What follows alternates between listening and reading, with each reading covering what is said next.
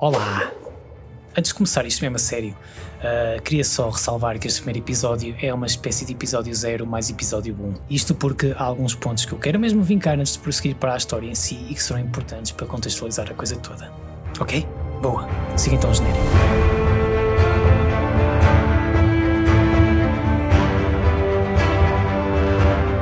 História digerida. Episódio 1. Origins. Olá de novo, sejam então bem-vindos ao primeiríssimo episódio do História Digerida. Como o nome indica, este podcast será sobre história. Uh, eu sou Francisco, o vosso anfitrião, e convém ressalvar que não sou historiador, não sou professor de história, não tenho formação superior, nem profissional, nem nada que valha. Pouco mais sou do que um simples aficionado, uh, portanto não esperem de todo serem daqui com um conhecimento muito profundo ou quase académico sobre os temas que iremos abordar. É que nessa piscina eu não tenho pé e não estou aqui para aborrecer ninguém. Portanto, nada de nos afligirmos muito com as datas e essas coisas assim, está bem? Uh, até porque a maior parte das vezes nem as sabemos ao certo. O objetivo é mais acabarem o episódio com uma boa, relativamente boa história para contarem num jantar de empresa ou entre bebidas num possível engate com o fellow History Geek, isto, claro, quando o Costa deixar.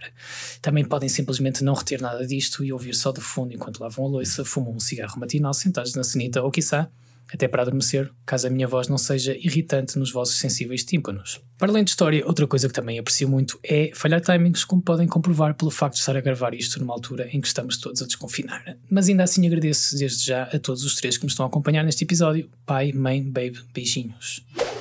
Ainda sobre o podcast, eu não pensei muito bem sobre isto, nem em termos de periodicidade, nem de estrutura, mas há de ir saindo um de quando em quando e talvez eventualmente até tenha convidados quem sabe, um fellow History Geek para subir um pouquinho o nível de regabof e mudar a dinâmica aqui dos episódios. Ou até porque não, eh, receber malta que não pesque mesmo nadinha do assunto, que eu assim até faço melhor figura e até me sobe um bocadinho a autoestima. Hein? Portanto, sim, até tu, caro ouvinte, podes estar no História Digerida. Mãe, pai, baby, se quiserem vir, é só contactar-me. Em termos de entrevistas, será difícil, até porque de quem eu gostaria de entrevistar já está tudo morto e compostado há alguns aninhos, mas olha, quem sabe, não vou estar já a comprometer-me nos primeiros minutos do primeiro episódio, é que eu não estou para aturar picuinhas que venham depois a tirar-me isto à cara, está bem? Mas bom, história. E já agora falando de história, normalmente compreendemos a história como o período de tempo entre os dias de hoje até à descoberta da escrita, que terá sido por volta do ano 3500 AEC AEC significa antes da Era Comum e é o novo AC, antes de Cristo. E é como se deve escrever agora, porque é um termo muito mais neutro, tendo em conta que talvez só um quarto da população mundial seja cristã.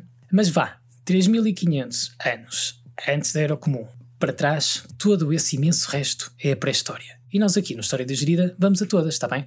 Portanto, tudo o que seja o arquivo de Jalabai ou memória dos acontecimentos passados, uh, isso é a nossa história. outra coisa, gira, a palavra história que tem a sua conotação também de conto, de lenda, etc. De balelas, não é? E acaba por não ser um termo nada mau para se usar. É que nós, e isto é importante, e eu vou ressalvar isto, é que nós não nos podemos fiar a 100% no que os livros nos contam.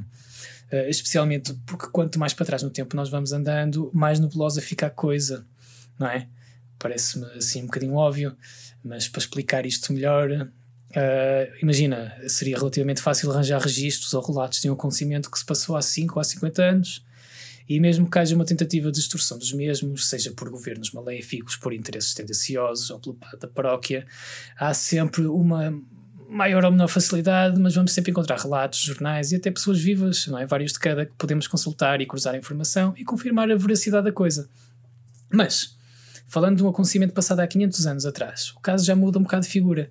E aí vamos ter que papar o que nos dão, sempre com o pezinho atrás, mas vamos ter que nos contentar com as parcas fontes disponíveis, sendo que muitas delas nem sequer estão à mão para consulta pelo simples cidadão.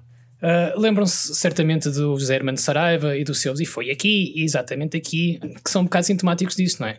Quando ele diz que foi exatamente aqui ao lado deste aglomerado de três calhaus cabritos de Almeida, a padeira de Algebarrota, com todos os seis dedos em cada mão, esfarelou a cabeça de sete castelhanos à força de pasada, bocado balelas, não é? Quer dizer, nós não temos maneira de saber se que essa história é real, quanto mais o local exato.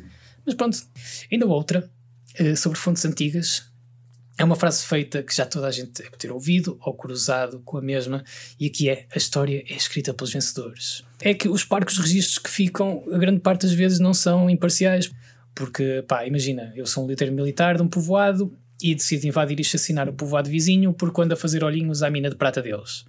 Mas, assim a George W. Bush e numa manobra de marketing, decido que por ganância não fica assim tão bem visto, então vou validar a invasão, afirmando que a razão da mesma é que aqueles gajos são adoradores de um deus protocomuna que tem pênis no lugar de sobrancelhas e que comem crianças ao jantar todas as luas cheias. Pá, os escribas são pagos por mim, são obviamente tendenciosos, não há cá jornalismo livre, uh, e conquistando e terraplanando esse povo, destrói-se os registros deles e os que ficam são os meus. Mas eu acho que isto fica tudo muito bem resumidinho numa frase atribuída a um certo general Corso que conquistou grande parte da Europa há uns séculos atrás e que no seu original terá sido algo do género. E notem que je ne parle français, mais je tenho família imigrante na France. L'histoire est une suite de mensongers de que é como quem diz, a história é um conjunto de mentiras com as quais decidimos concordar. E é um pouco isso, não é?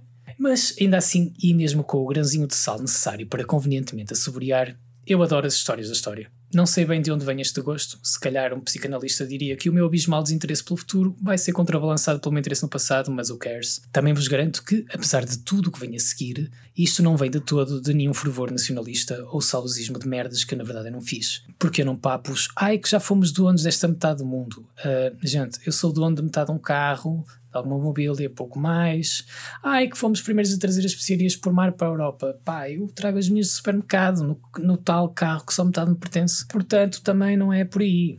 Mas em verdade vos digo, e disse o primeiro Edward Blake, e disse muito bem, que os que não conhecem a história estão condenados a repeti-la. Portanto, mesmo que parte seja tendenciosa, mesmo que parte seja fábula, há sempre algo a aprender com o passado. Eu, por exemplo, evito ao máximo desembarcar em Alcácer Quibir.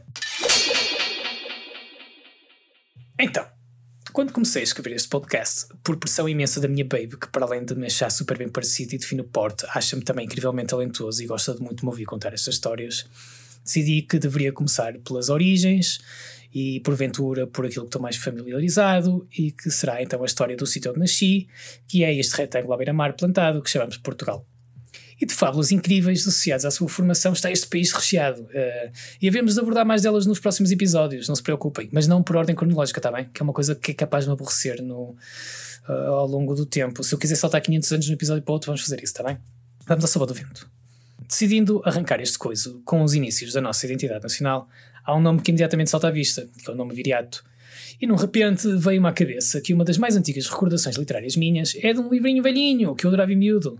Adorava, atenção, com, com a atenção de span de um puto de 7 ou 8 anos, ok? Uh, portanto é relativo. Mas a verdade é que acabei por nunca o devolver à biblioteca de onde o extraviei. Peço desculpa, o resto do cadastro está limpo e portanto estaria por aí a ganhar pó numa prateleira. E o volume chama-se Portugal para os Pequeninos, os Grandes Portugueses. E segundo recordava, em cada capítulo, uma adorável avózinha chamada Senhora Maria vai contando aos seus netos e, posteriormente, a uma plateia crescente de familiares e vizinhos, os feitos gloriosos de grandes figuras da história portuguesa. E o primeiro capítulo seria então sobre Viriato, uh, e com certeza foi a primeira vez que ouvi falar de tal personagem.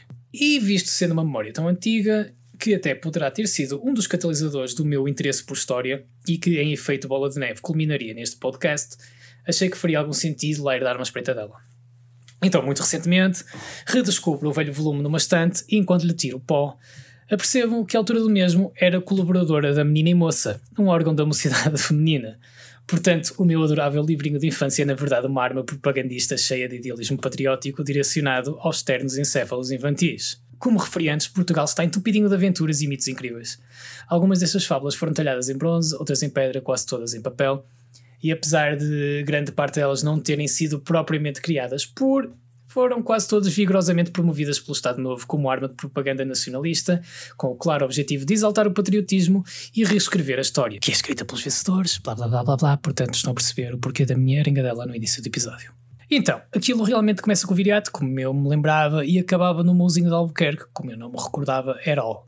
Uh, o meu interesse de gaiato era maioritariamente direcionado para a época medieval e para a fundação da nação, e esmorecendo exponencialmente à medida que nos afastávamos dessa época. Porque o que eu gostava mesmo era dos heróis de espada e armadura que distribuíam tabefes nos mouros e nos castelhanos, tipo o Gonçalves Mendes da Maia ou o Nuno Álvares Pereira. Então tudo que fosse ali para a frente do Vasco da Gama e afins já não queria muito saber. Uh, e agora um pequeno à parte, se me permitem. Uh, ao fim de uns dois minutos eu topei que o tal livro pouco ou nada acrescentava em termos de viriato. E então decidi dar-me o folha dela a começar pelo fim, pelo dito mãozinho agora com noção das inclinações ideológicas da autora e fui à caça, digamos, de subtilezas facho. E vocês não imaginam o horror que me cruzou o focinho quando eu descubro que subtilezas não havia nenhuma. E a adorável Avó Maria, que supostamente era contemporânea do Mãozinho e que até o tinha servido à mesa mais que uma vez. A Avó Maria era na verdade uma racista gigante, informando a plateia que o coitadinho do capitão lá teve que ir para a guerra em África porque, quote, a pertalhada andava desenfreada e, quote, havia lá um rei deles, um grandíssimo tamanhão, feio como o quê, e que não fazia senão matar gente nossa, entrar pelas terras que nos pertenciam, e até espicaçava os outros pretos para não fazerem caso daquilo que a gente ordenava. e já agora, o vilão, entre aspas, desse capítulo ficou conhecido como Gungunhama, e eu não me atrevo a dizer o nome completo do sujeito. Ele foi imperador de Gaza, não essa, é outra no sul de Moçambique, e verdade seja dita, o gajo era realmente enorme. Há uma réplica de um par de calças dele no Museu Militar de Bragança. E aquilo, juro-vos, parece uma tenda de campismo também familiar. Mas pronto, foi só uma parte, para relembrar pela enésima vez as atendas do início, e vamos fazer um rewind e voltar então às origens. Portugal para os pequeninos, os grandes portugueses, começa então, como tantos outros volumes de história, com aquele que é folcloricamente considerado a primeira figura mítica da nossa fundação, Viriato um simples pastor natural dos Montes Irmínios, Serra da Estrela, e a quem ergueram uma estátua em 1940 em Viseu porque terá lá nascido. Era líder dos lusitanos, povo valentão que por lá vivia nas serras e que distribuíam, quote, pancadaria de criar bicho aos romanos, que eram, quote, um povo muito inteligente lá das bandas de Itália, que sabia muito e queria mandar no mundo todo. Os romanos, portanto, quote, viram-se aflitos com ele, até tragicamente ter sido traído e morto enquanto dormia. Com isto, os romanos apoderam-se da Península Ibérica e fast forward temos os visigodos, os mouros, a reconquista aos barrotas, Ceuta, Ouro do Brasil, Estátua de Viseu, Cristiano Ronaldo. É esta a história conhecida e é esta associação que não só este livrinho, mas imensos manuais escolares ao longo dos anos e o folclore nacional fazem entre os lusitanos e a nacionalidade. Eles são tratados como os tetravós diretos portugueses e o termo luso foi adotado e apropriado como parte da nossa identidade histórica e também para a água engarrafada. E isto já durou uns bons cinco séculos e sem grandes questionadelas, devido, acredito eu, a uma necessidade muito grande de identidade diferenciada dos nossos vizinhos espanhóis. O que é engraçado e é irónico, porque dificilmente ele foi realmente nosso, ou mais nosso do que espanhol, e na verdade quase nada se sabe sobre ele que fundamente isso. O pouco que sabemos vem de fontes greco-romanas, malta como Posidónio ou Diodoro, portanto, 100 anos depois do acontecimento. E sabemos realmente pouco, a começar pelo nome. Nós não sabemos sequer se ele realmente era viriato ou se foi um nickname romano. Uh, isto por causa da etimologia do nome em latim. Viri, em latim, remete assim para, para corajoso, honrado, superior, portanto, adjetivos viris, uh, digamos.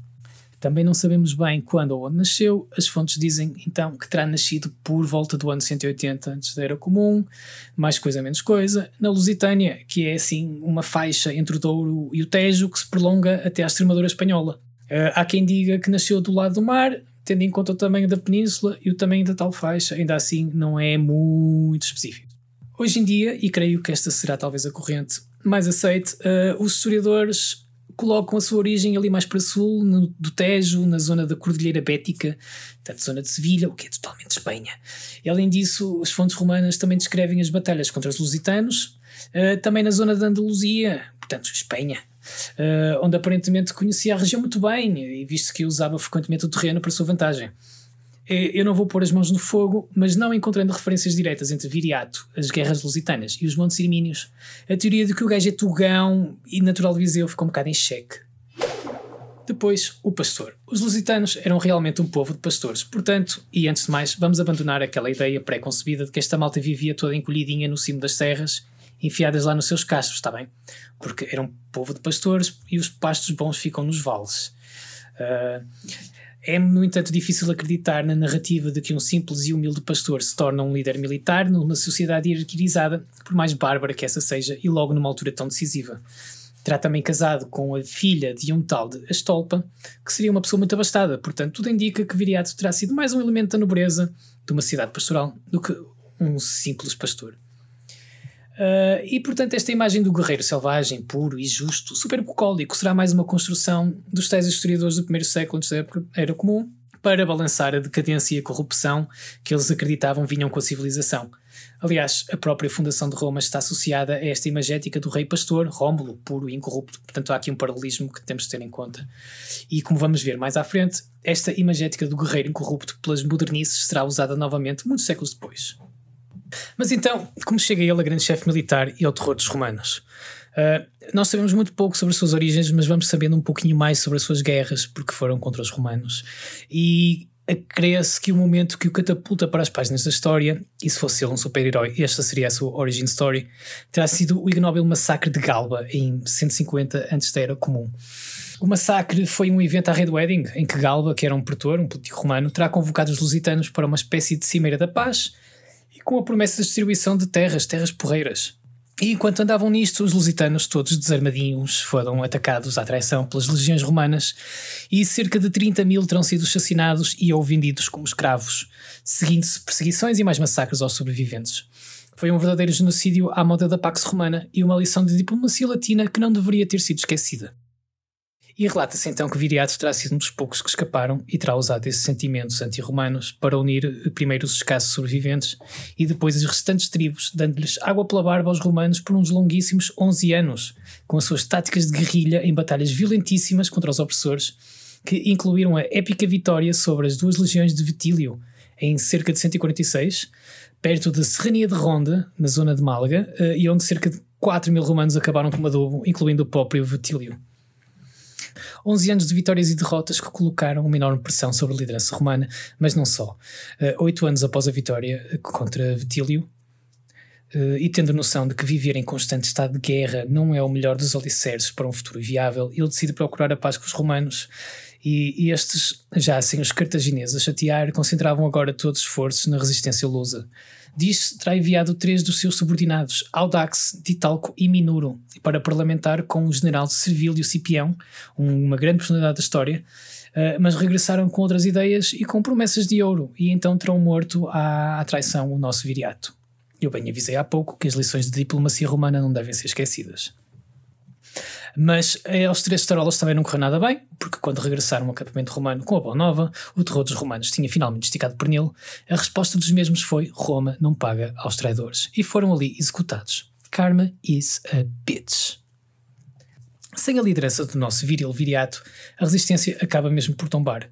Há ainda um romano exilado chamado Quinto Sertório que até pega no projeto, mas no final os romanos acabam mesmo por pacificar toda a península e estabelecer definitivamente o seu domínio por mais uns 300 anos até às invasões bárbaras e à queda do Império Romano Ocidental. Mas então, sabemos tão pouco sobre Viriato, se tão poucas evidências apontam para a tese do gajo Setuga, de onde é que vem esta apropriação do mesmo como o vizinho dos portugueses? Ao que parece, esta tese terá ganho força na altura do movimento humanista da época do Renascimento, do século XVI, especialmente convém referir uh, da parte do poeta Sá de Miranda, que o usa como uma espécie de bastião da moralidade portuguesa que acreditava ter sido corrompida pelas riquezas do Oriente. Isto faz lembrar alguma coisa? E, obviamente, pelo nosso zarolho favorito, Camões, que o usa como arquétipo da sagacidade militar tuga, naquele seu livrinho. Uh, como é que se chama? Os Tuga, os, os Lusíadas, exatamente. Isto depois ganha novo impulso na altura da Guerra da Restauração, quando andam a varrer com a dinastia filipina daqui para fora, e vai ser usado quando convém, sempre com as mesmas conotações nacionalistas. Isto depois já só é posto em causa por um tal de Alexandre Herculano, que deve ter parado um momento e cheirado o esturro. Mas, curiosamente, e não sabem porquê, até foi um germano, um tal de Adolf Schulten, quem mais recentemente contribuiu para este mito, afirmando veementemente na sua obra Viriato que a sua pátria era, por certo, a Serra da Estrela. Este livro foi traduzido para o português e foi reeditado em 1940. Tá, tá, tá, e claro que foi considerado no imediato totalmente imparcial e super legítimo e super apropriado numa altura em que os nossos hermanos andavam também a reclamar a herança do viriato como dele. E pronto, assim ficou até os dias de hoje. É verdade que após a queda do Estado Novo e tendo em conta a situação do ultramar, acabou por se tornar uma personagem um pouco antagónica, não é? Tendo em conta eh, que as lutas da sua vida têm todas uma conotação anti-imperialista e pró-independentista. a ironia no final, viriatos lusitanos são, no entanto, relembrados na mesma como os antepassados portugueses e não parece vontade do nosso povo deixar cair esse mito nem tombar a estátua em Viseu. Que visitei recentemente, tirei selfies e tudo. E bom, Terminamos assim o primeiro episódio do História Digerida. Espero que tenham gostado da minha companhia, tenham achado interessante e pelo menos tenham retido algo que não seja só a vozinha racista do livro de infância, está bem? Até porque Justified Artifacts é algo que vos dará um boost de pelo menos 13% em qualquer evento social. Dúvidas, sugestões, hate mail, fazemos assim. Escrevem tudo muito bem escrito no papel, dobram muito bem dobradinho e guardam no fundo da mesinha de cabeceira que eu não estou nem aí, está bem? Ah, é brincadeira. Estejam à vontade de me fazer chegar o vosso feedback, que eu estarei à vontade para ignorar. Ou não, ou não. No próximo episódio de História Digerida, continuamos com os mitos da nossa fundação e saltamos mais de mil anos, até uma época em que os portugueses vêm de França ao invés de ir para ela.